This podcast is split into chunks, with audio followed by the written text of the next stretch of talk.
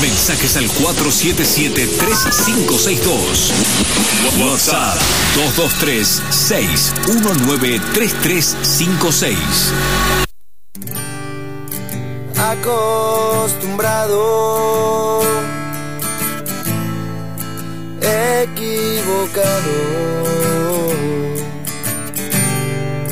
No veo el cielo.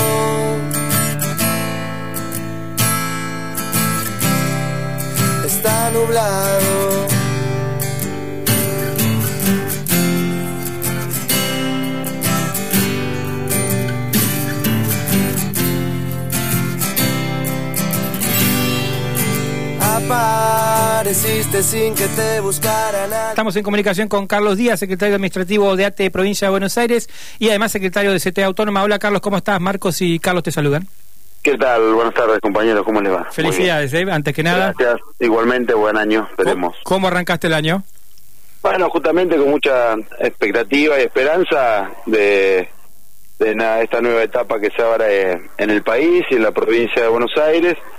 Entonces, bueno, desde los trabajadores y trabajadoras estatales en este caso estamos muy esperanzados en poder iniciar un camino para resolver las cuestiones de fondo de los trabajadores estatales y en general la de nuestro pueblo bonaerense. Así que bueno, con, con mucha expectativa y esperanza. Bien, arranco por uno de los audios de la semana que pasamos cuando arrancamos el programa. Tenía que ver con algunos compañeros de Necochea, tengo entendido, que eh, estaban o siendo despedidos o eh, en proceso de. Después, algunos trabajadores en, en, La Plata, ¿no? En contra de también, creo que no sé si 200 despidos de parte de Julio Garro.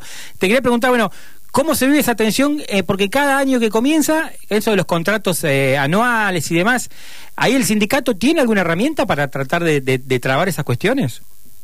Bueno, la herramienta sigue siendo la organización y, y la lucha. Mm. Se ha avanzado mucho en los municipios desde la sanción de la ley eh, de relaciones laborales y negociación colectiva para los trabajadores municipales, Mm. pero eh, bueno, la, la situación de la precarización laboral en los estados, eh, en los municipios, eh, en la provincia o, o en la nación ha sido eh, una realidad de, de estos años que, que pasaron y bueno, y concretamente hoy estamos afrontando, ya sea en la Municipalidad de La Plata o en la Municipalidad de Necochea, justamente esta pelea eh, en reclamando la reincorporación de trabajadores contratados, de trabajadores estajistas, eh, que se le vencían sus contratos el 31 de diciembre y que las, las nuevas gestiones, no, bueno, en el caso de Garro, del intendente de La Plata que eh, renovó su mandato, o el intendente de Necochea,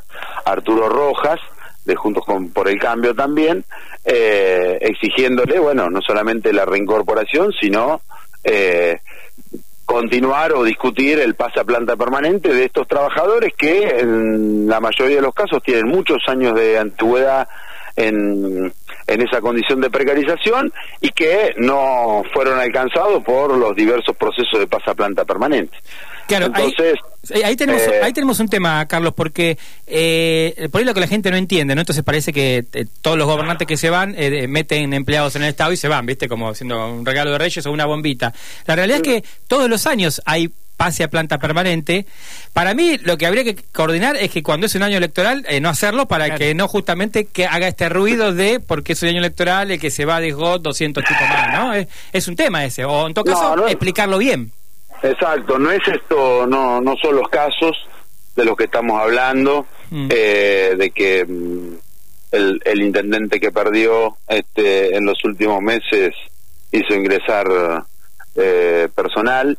Eh, es un estado, una situación que nos preocupa mucho y que es parte de nuestras banderas, que no eh, existan más trabajadores contratados Claro. eh, en los estados, ya sea, insisto, municipal, provincial o nacional, que ante la necesidad de requerir de trabajadores y trabajadoras para cada una de las áreas del, de, de la administración eh, ingresen como corresponden a, a planta permanente y que este esta, este nivel de, de- de contratación, porque además este, la- estas contrataciones eh, van atado a no reconocimiento de derechos o a bajos salarios. Claro. La mayoría de esos trabajadores y trabajadoras eh, perciben salarios entre seis mil y quince mil pesos. Mm. Eh, entonces, bueno, nosotros, bueno, ahora eh, se están llevando acciones, hay asambleas, hemos solicitado incluso la, intervención del Ministerio de Trabajo de la provincia de Buenos Aires eh, para resolver eh, estos conflictos que tienen que ver con, con el trabajo, con, las con las fuentes eh, de laburo eh, y que, bueno, eh, vamos a hacer lo que eh, siempre hemos hecho, que es a través de, de la herramienta de la organización, de la pelea, eh, reclamar el- la reincorporación de los trabajadores despedidos. Bien, y además que en ese sentido también eh, leía hoy que, no sé si fue una resolución, de estos días, eh, el gobernador Kishilov eh, hizo un intento de suspender las jubilaciones este, de oficio, digamos, para que eh, no, no, no tener este problema que se estaba agravando, que es pasar a estar, en 2015 creo que había tres y piquito por ciento de trabajador activo sobre un jubilado, hoy estaba en menos de tres, entonces tenés un problema y se te va jubilando gente y no si no vas ingresando trabajadores, las jubilaciones no se pueden pagar. Por eso, a ver, eh, la situación es que hay, ya sean intendentes o legisladores que fueron parte del gobierno que fue derrotado contundentemente el pasado 27 de octubre, que no están entendiendo el mensaje que la población eh, les dio, Mm. que es dejar atrás eh, la situación de falta de trabajo, de eh, que se reactive la, la producción en nuestro país, en, en la provincia de Buenos Aires, eh, y resolver justamente eh, las necesidades que tenemos para satisfacer eh, el, trabajo, eh, terminar con el, con el hambre, que haya educación, que haya salud, que haya políticas para la niñez y para, para, la, para la producción. Entonces, eh, hoy lo que pareciera que se está discutiendo justamente es eso, quienes se beneficiaron eh, con un sistema económico y social que dejó eh, a cientos de miles de compatriotas eh, al margen de la posibilidad de tener un trabajo digno, de poder satisfacer las necesidades de, de un plato de comida, eh, y eso es lo que se está discutiendo, por ejemplo, hoy en la legislatura bonaerense, Claro. cuando el gobernador Kisilov envía el proyecto de ley de, le- de ley impositiva, eh, modificando o planteando una reforma tributaria progresiva, donde los sectores eh, que se han beneficiado con esta política de, económica de Macri y de, y de Vidal en los últimos eh, cuatro años sean los que mayor carga tributaria tengan. Mm. Y se plantea eh, que la propuesta del gobernador eh, es un impuestazo que va a afectar a los sectores medios. Eh, los impuestazos, los tarifazos, los vivimos durante los últimos cuatro años, con los aumentos brutales, criminales, en las tarifas de la luz, del gas, eh, del agua, donde eh, justamente una de las primeras medidas que tomó el gobernador Kisilov fue suspender los aumentos tarifarios en los, en los, en los servicios públicos. Claro, claro. Entonces, la discusión, el debate se da a nivel nacional también eh, respecto a la actualización de las retenciones del derecho a la, a la exportación que tributan las grandes empresas agroexportadoras en nuestro país y hoy vuelven las eh, organizaciones representativas de sectores agropecuarios como la sociedad rural, como confederaciones rurales argentinas o como Carvap a plantear que este, se propone desde el gobierno nacional eh, medidas confiscatorias o impuestos confiscatorios. Aquí este, lo único que ha hecho el Poder Ejecutivo Nacional es actualizar el valor de las retenciones que había dispuesto eh, el anterior presidente Mauricio Macri, que estaba atado al, al valor del dólar. Claro. Mm. Bueno, Eh, su- eh, el, el dólar, el, el peso, mejor dicho, se devaluó contra el dólar y lo único que hizo el, el presidente Alberto Fernández fue actualizar esos valores. Claro, claro. Entonces, la discusión, y esto lo veníamos diciendo nosotros desde ATE y desde la CTA, es que la disputa que se venía era justamente contra aquellos sectores que no eh, están dispuestos a eh, per- eh, perder la tasa de ganancia que tuvieron durante estos cuatro años en detrimento y en contra de la mayoría del pueblo argentino. Claro, ahí está la verdadera grieta. Carlos, la última. Eh, el bono para estatales va a ser eh, con el salario de febrero, ¿verdad?